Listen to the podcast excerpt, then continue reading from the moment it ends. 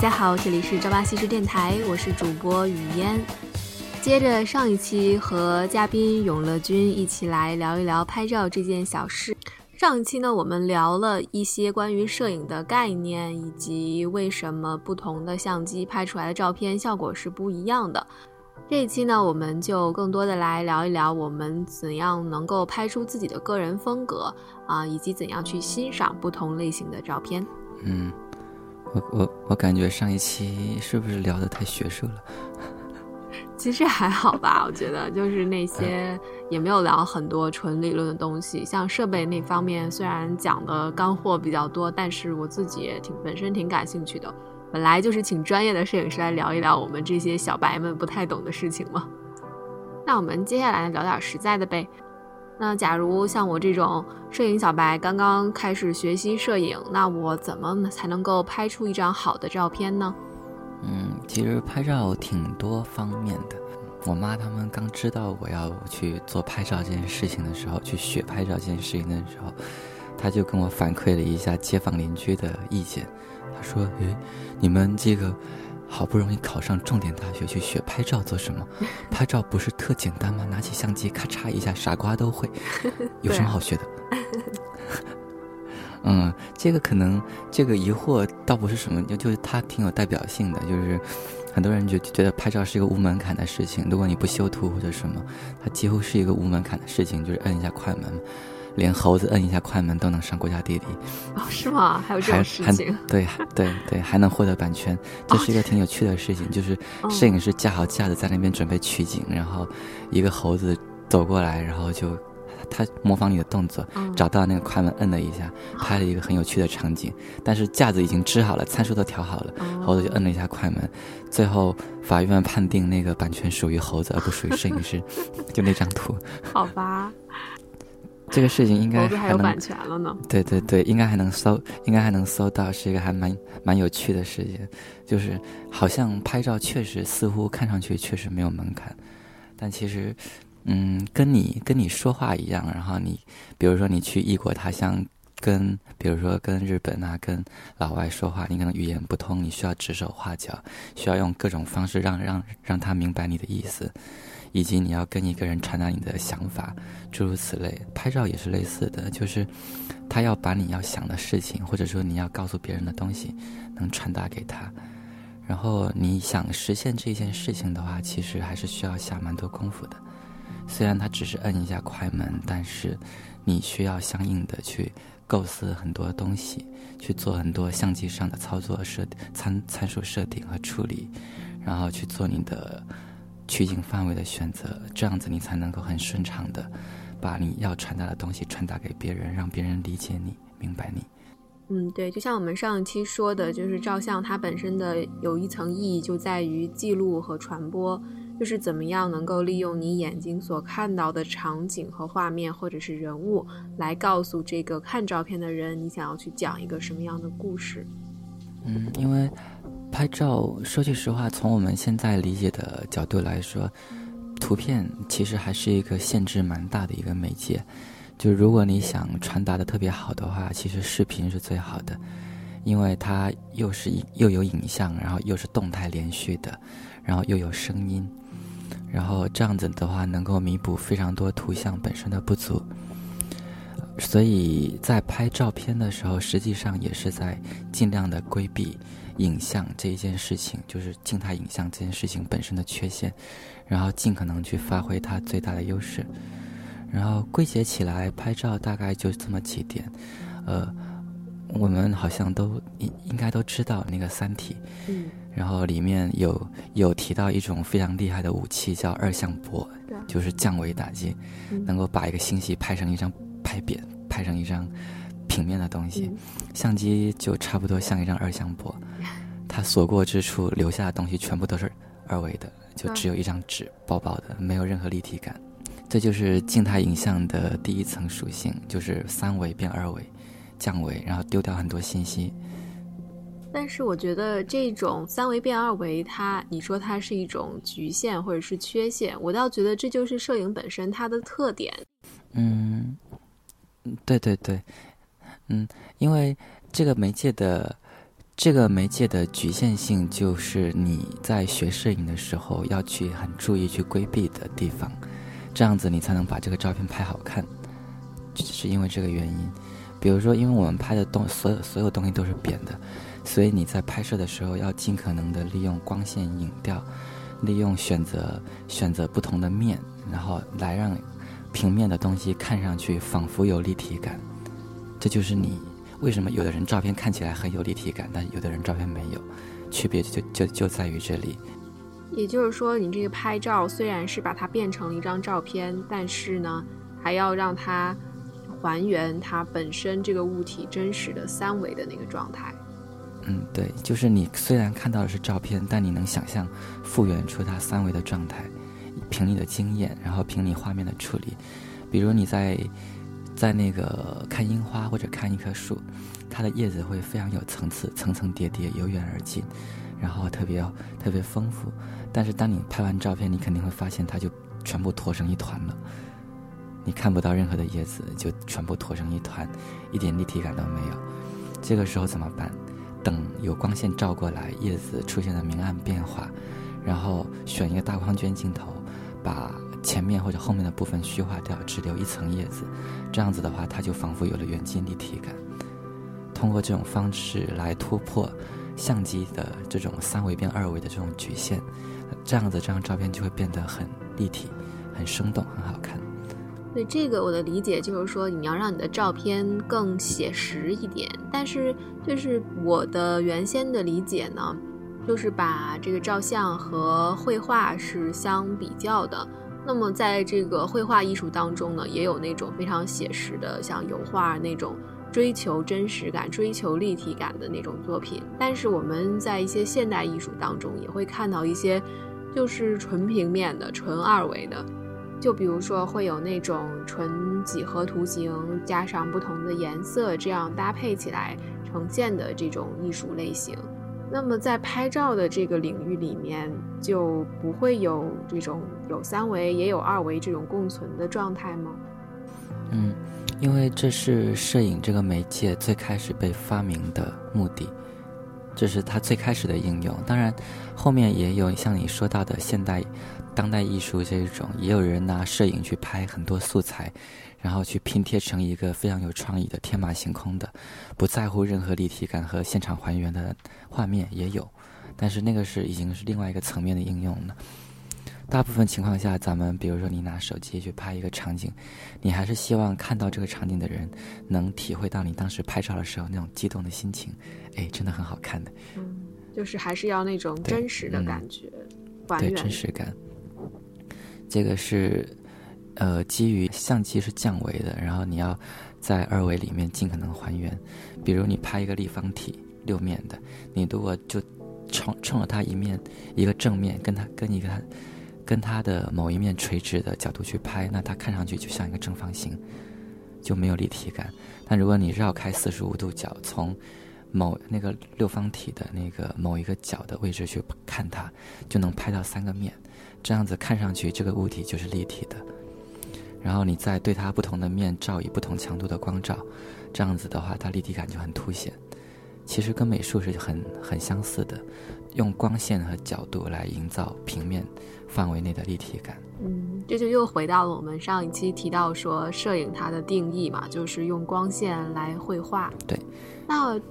这刚刚提到的那些，就是尽量的还原物体的真实感和立体感，就好像是一个很客观的一个追求，扬长避短。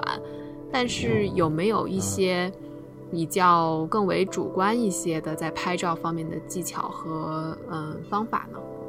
嗯，主观的是指什么？就是会不会有的人他可能并不会去考虑这么多如何去还原真实和立体这些。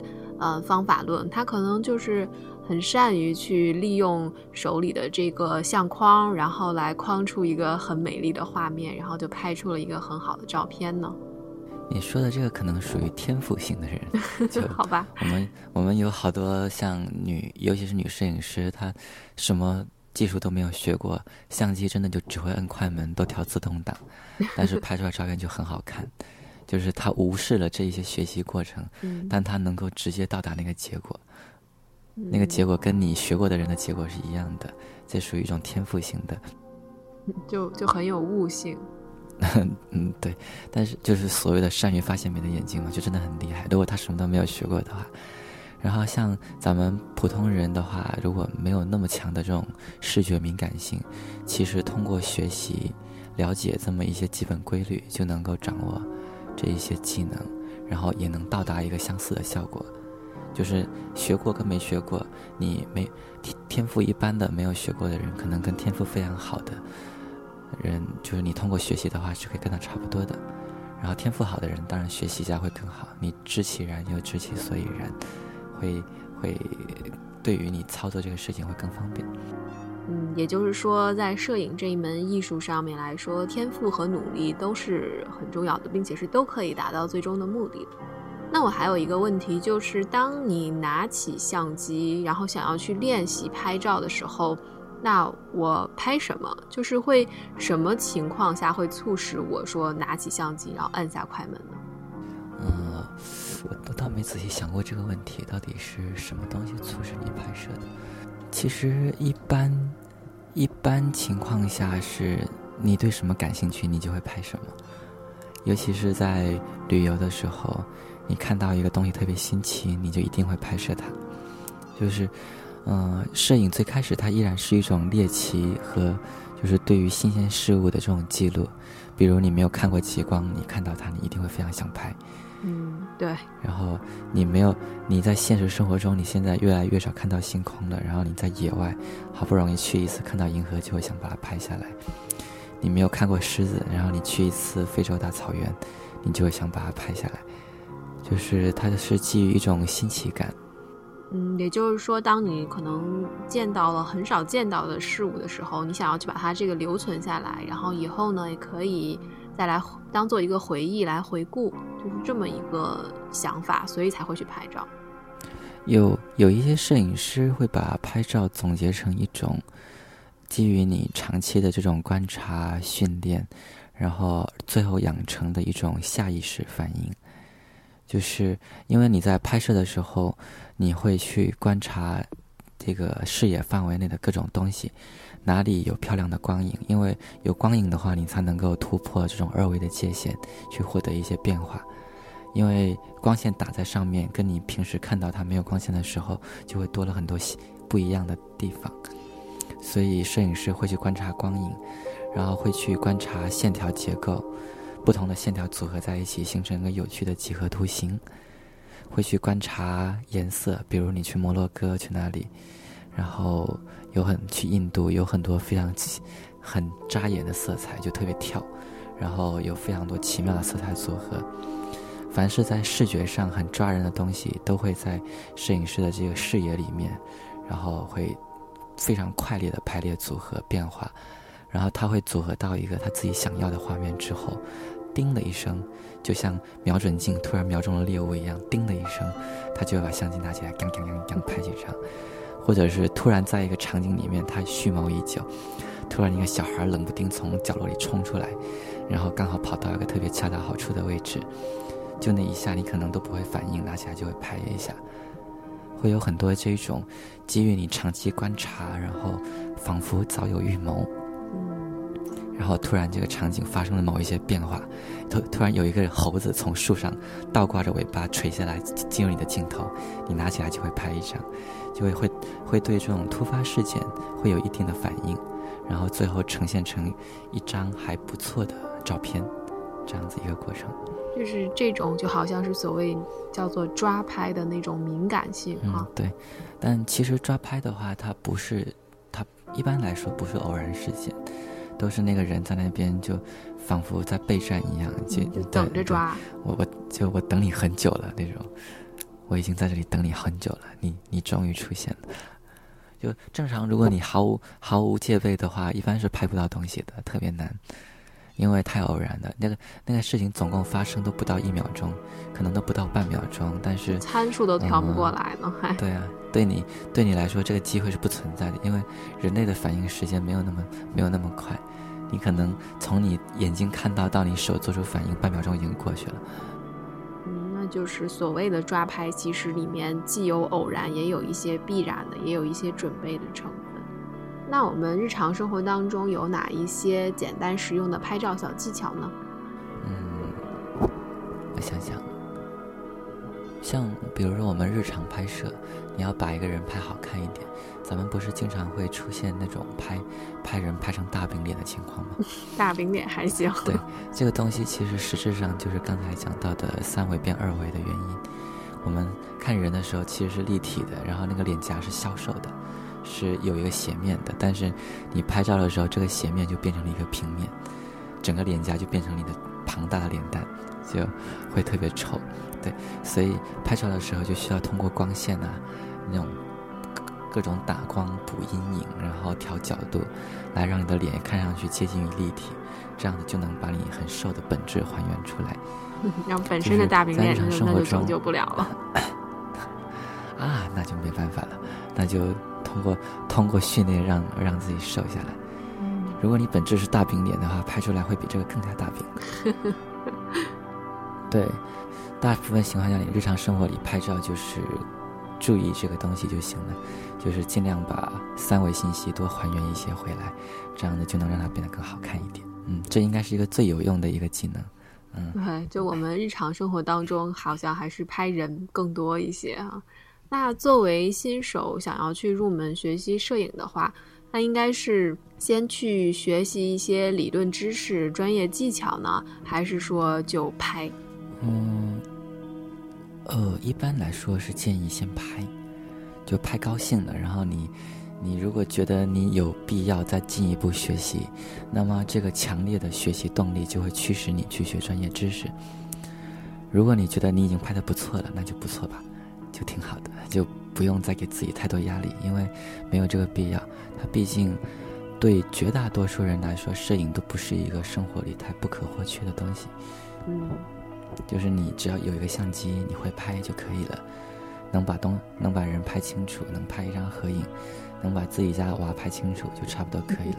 当然，如果你觉得你拍的不够好看，我觉得我我媳妇儿这么漂亮，怎么拍出来就是跟我看到的不一样，无无法把美貌告诉给世人。那你觉得你有这个强烈的需求，那你就开始去比较认真的去学一些相关原理，比如说为什么你的。别人能虚化，你不能虚化；别人能拍出立体感，你不能；别人能修的那么好看，你不能。那你可以去简单学一下，其实不是特别难，但是你必须要有强烈的内源性的驱动力，去逼逼你去学这些东西，你才不会觉得枯燥，你会觉得乐趣大于你学习过程中付出的这种困难。那如果你没有这种强大的内源动力，就不太建议去做，因为很容易把你的兴趣抹杀掉。就你突然觉得，哎，怎么这么难？然后你就放弃了，你就连拍都不拍了，就不太好。嗯，就还是要个人喜欢，个人高兴。还是基于兴趣，对。嗯，对，就是大家可能最开始接触摄影呢，也是出于兴趣，出于爱好。由这个兴趣开始，然后再不断的去丰富自己的知识，然后开始进阶，从一个新手变成一个高手，这个过程当中。我想知道是有哪些拍照的这些方面技巧也好，或者是天赋也好，来决定了说一个人为什么他能够拍出比别人拍的更好的照片呢？或者反过来说，为什么有一些人他可能就拍出来的照片效果没有那么好呢？呃，从几个不同方面吧，一个呃，如果你拍的不好，那么你拍的不好跟设备基本上没有关系。这是基本可以确定的一件事情，就是拍的不好，不要先嫌设备，就是不背这个锅。设备对设备能够让你把拍的好的照片变得更好，因为它能获得更好的呈现。比如说你拍姑娘，你拍的很好看，但是虚化不够，那你有设备之后可以更加好看。有比没有更好，但是它不会把一个不好的东西变成好东西，这很难，这基本上不可能。所以拍的不好，先不要从设备找原因。对，就拍不好不能怨设备。那为什么有的时候就是，比如说我眼前看到了一个景象吧，我觉得特别美，然后我想把它拍下来，但是我拍到相机里面之后，就发现好像跟我看到的不一样，就好像没有那么好看了。这个是为什么呢？嗯，一个一个很直接的原因，就是因为它被拍扁了嘛，它变成二维了。然后你你在降维过程中的信息处理没有处理得很好，它就丢失了很多东西。所以你要找到一个合适的角度，或者说找到一个合适的光线，这样子它能够拍出来之后还能还原当时的立体感。这样子的话，它就会好看一点。然后以及还有构图，因为你你看，比如你看一朵花，它可能你看它的时候，你就全神贯注在看它这一一个东西。但是你真正拍出来之后，你要考虑它在画面里的位置，你要考虑它花旁边还有什么东西，可能还有一些杂物。可能还有叶子，你要全部都会拍进来，然后你要照顾这些东西的关系，这样子的话，这个画面的呈现才会比较完整。你要照顾画框，你要照顾构图，你要照顾立体感，照顾颜色，照顾曝光，要照顾很多东西，都处理好了，你才能够在一张照片里面呈现你在真实世界里所看到的那种感官效果。其实还是一个蛮复杂的过程。OK，那我们前面说了这么多，都是关于我拿这个相机，然后去选景，然后找好光线，调好参数，如何拍出一张好的照片。那接下来呢，就是我知道很多人他在这个做完前期工作，拍出一张照片之后，还要进行很多大量的后期的对于照片的处理。嗯，那我想问的就是，当我们从按下快门到最后呈现出一张摄影作品的最后这个结果。中间这个过程当中，前期和后期它大概要是占一个什么样的比重？后期到底有多重要？嗯，后期还是蛮重要的一个部分。其实我拍照这么多年，我到现在才开始在很认真的学思考和学不同的后期色调，因为颜色真的还蛮难的。就是我虽然后期操作都会，但是我搞不出可能我想象中的，或者是说。我觉得还比较适合我的，或者说能比较显凸显有个人风格的这种色调，我觉得还蛮难的。对，那我也想问，就是关于这个色调，它或者说滤镜啊，它有什么样的应用的标准吗？或者说原则？其实，其实没有一个度的，因为我举一个例子，你应该看过很多很多电影。然后你每一部电影，你都会觉得它的画面都挺真实的，颜色都还挺还原现现场的。但是实际你拿出电影的一一帧出来，你去仔细看一下每一个景物的颜色，其实电影对颜色的控制跟调动是非常非常大的。哦，是吗？就是那个画面有调整的。那个画面一点都不真实，不是有调整，是调整非常大。就是你看上去的，你看上去的真实，其实是在电影拍摄者和调和调色的人经过严格控制的配色，就是什么颜色跟什么颜色搭，什么颜色不能出现，什么颜色太抢眼了要被压下去。比如说这个场景里要凸显绿色，那么可能某一种颜色就会被压得非常弱，可能甚至都会被处理成灰色都有可能。然后这个场场景想要暖色调，绿色就会被抹去。会降得非常非常低，会把冲突的颜色会被会被打压，然后会把主要想强调颜色进行强化，然后同时给整个画面覆盖上一层固定的色调，来实现某一种氛围传达。你看上去很真实的电影画面色调，其实都是经过巨大的改动。你如果看过它原原图，你就会知道差别很大。我们拍照也是，就是我最后呈现给你的一张照片。它看上去其实颜色很真实，你不觉得有任何问题？但其实这个色调很主观，大部分颜色都是跟景物接近，但其实都做过的非常多改动。嗯，你跟原片一一一对比，你发现它好好好像有非常多地方都不太一样，但是它不影响你对这张照片里的景物的颜色的判断，也不影响你对它真实性的认定。其其实这是一个非常主观的一个调整过程，就相当于是在创作的一个过程。当然，这里说的是比较远的了。嗯，日常生活里面，大部分情况下，你拍出来是什么颜色，你把白平衡修正一下，把饱和度调一下，基本上就可以用了。这个就是很真实的颜色。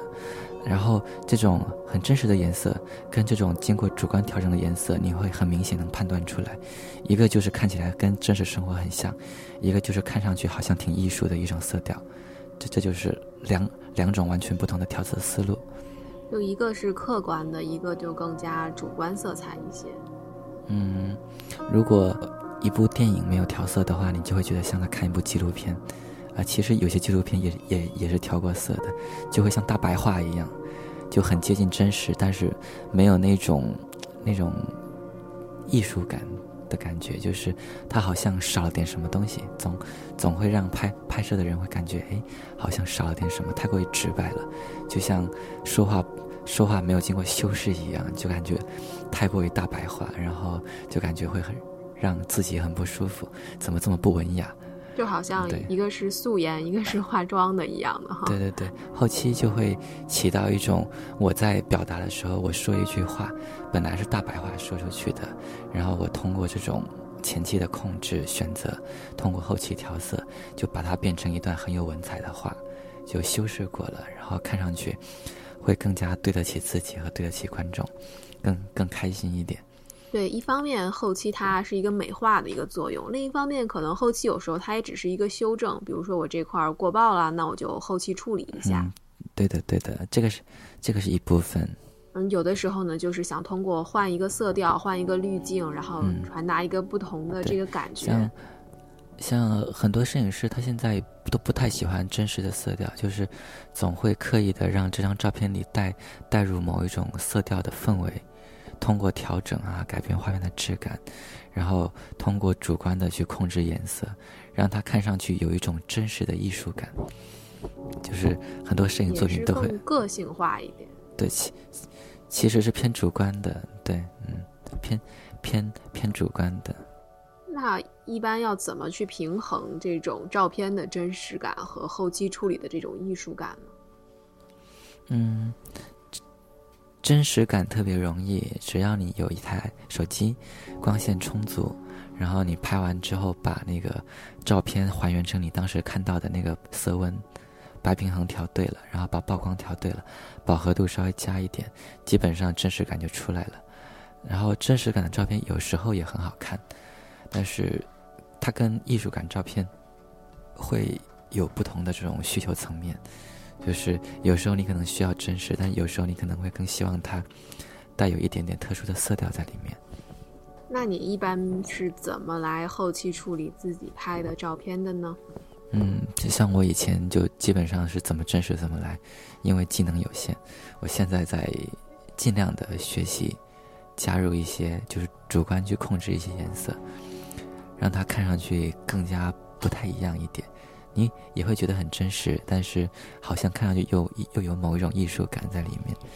我在试图的把我以前拍过的照片，然后重新做一些调整。其实这是一个重新推翻以及重新学习技能的过程，还蛮还是蛮难的，而进展比较缓慢。嗯，就像我的话，就一般就拍个照片，然后就美图秀秀一下。美图秀秀非常好，非常好。美图秀秀包括那个 Snapseed 这两个软件，基本上可以解决掉你在手机上的，呃，所有的绝大部分或者是所有的修图需求，调曝光、调白平衡、调颜色、调旋转、调裁剪，然后上色调各方面。美图秀秀里面有很多滤镜嘛，嗯，那个滤镜其实就是，呃，如果你宽泛点理解，它其实就相当于对色彩有一个主观的控制。把它调得像日系小清新一点，调得更加电影感一点，调得更加浓墨重彩一点，它其实就已经不是真实范围内的那个范畴了，已经是属于上色，就是给它调色上色调这么一个范畴，属于对色彩的主观控制。你选中一个滤镜，你会发现画面里的很多颜色都有了非常大的变化。那个滤镜其实就是我们刚才说的，对于照片的艺术感的加工，已经比较接近于这个了。对，就美图秀秀它真的很方便，就大家都会用嘛。所以就现在很多发照片，如果你不美图秀秀一下，你就不能传出去一样，就好像你化妆了以后就不好意思再素颜出门一样。嗯，不，有些人素颜也很好看，当然比较少了。那就我就觉得，我们拍照是为了去保存原来真实的那个景象，但是如果大家都去做后期，都去美图秀秀的话，那是不是就？和原先的那种真实感相背离了呢？不会啊，你你看你看到滤镜过的照片，你会想象不出它原来的样子吗？树还是绿的，花还是红的，天还是蓝的，其实变化不是特别大。就呃，当然极个别的会把会把这种这种真实场景修的完全另外一个场景的，那就另当别论了。大多数情况下，合理的修图其实还是挺有必要的，就是它会让画面有更好的观感。因为其实数码设备拍摄效果其实没有那么好，它颜色普遍比真实场景是要低的，就饱和度是没有现实中这么好的，拍出来会灰不拉几的。然后有时候曝光也不一定会很准确，无法真实的反映你看到的时候的感官效果。后期就是一定程度上可以弥补这一些缺陷。嗯，OK。同时，如果你希望它更好看一点的话，上一上滤镜，调一调颜色，就会有一种比较，有可能是梦幻，有可能是美观，这样的诸如此类的效果。那一般来说，大家就是会会不会针对自己拍的对象或者说题材来选择一个相应的呃后期效果，或者说一个相应的色调呢？嗯，其实是比较主观的，没有太明确的界限。但是我个人，我我个人是比较还原、比较还原像为主的。就我哪怕我调的很重的话，最多也就是可能接近于电影那个样子，电影色调，那可能是我能够接受的，对于影像的色彩操控的一个界限，就是一种很艺术感的真实，那可能是一个界限。嗯，再天马行空一点的话，可能我自己就不会去做了。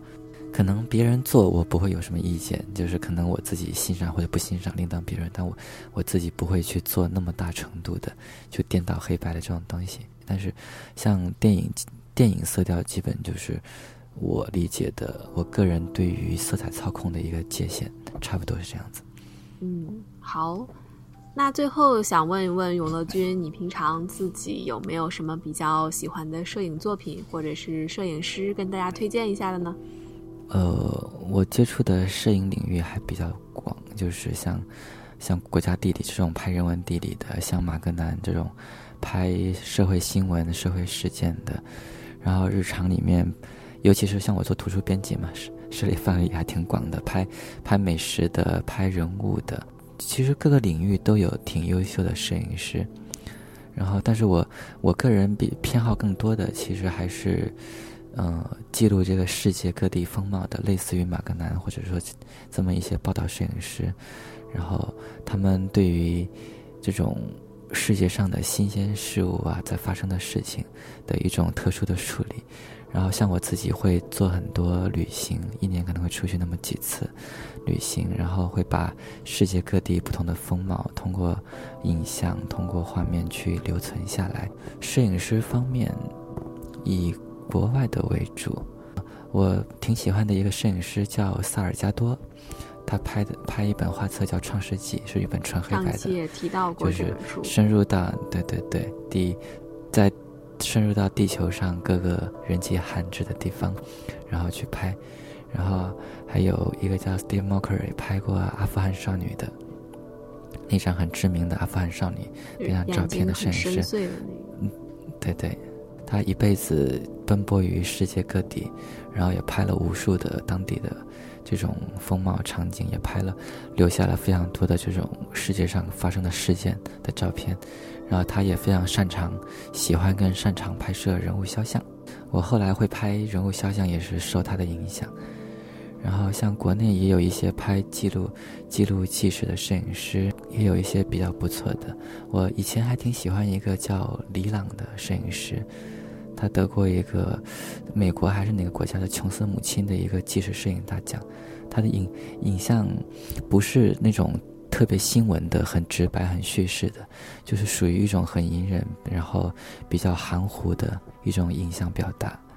就他，你看不清楚，他好像在直接告诉你一件什么事情，但是他在画面里传达的情绪以及描述的东西，其实还蛮动人的。以前他在彝人的部落里拍过，住过一段时间，几个月吧，然后拍过一组照片，就拿了国际大奖的那一组。就有很多的那种情绪传达在里面。它更多的不像新闻照片，就告诉你这个人在这里开了一枪，不是这一种，就全部都是非常细节的、细微的表达和情绪传达。嗯，好，那大家感兴趣的话，可以去就是搜一搜永乐君刚才提到的这几部作品，还有摄影师的名字。那节目最后呢，帮永乐君打个小广告。永乐君呢有一个自己的微信公众号，就叫做永乐君。嗯，对对，直接搜中文就可以搜到，就就叫永乐君。嗯，在这个公共账号上面呢，可以看到永乐君的一些摄影作品。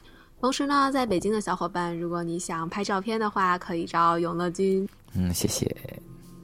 好，那么节目最后呢，还是请永乐君给大家推荐一首歌曲吧。嗯，我昨天想了一下，那个比较喜欢，我挺喜欢张国荣的，然后推荐一首他唱的《我》。然后我选的是粤语版，因为，呃，中文版的歌词相对更加，呃，傻傻一点。粤语版因为语言的原因听不懂，以及写的比较含蓄，选的粤语版。嗯，对的。嗯，嗯，因为我我觉得中文版比较适合张国荣本人，就是放在这里的话就很不自觉就会把它跟自己对应起来，我觉得还是差了点。所以用用一个比较含蓄的版本会比较好。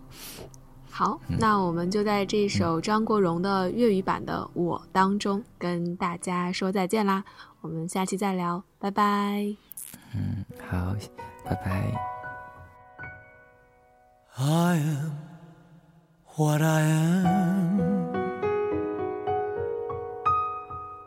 我是我，多么特别的我。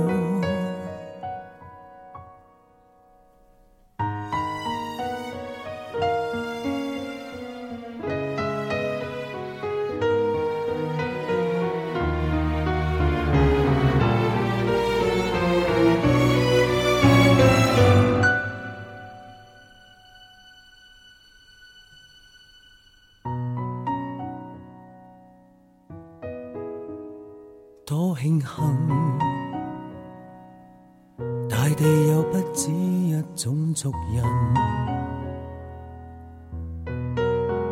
神造世人，种种色色都有他公允。我很庆幸，站在我屋顶快乐做人。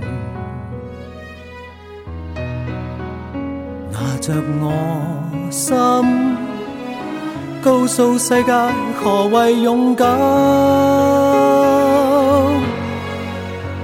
我是什么？在十个当中只得一个。葡萄园里响起水仙子的赞歌。我是什么？是万世沙砾当中一颗，石头大这么多，我也会喜欢这个我。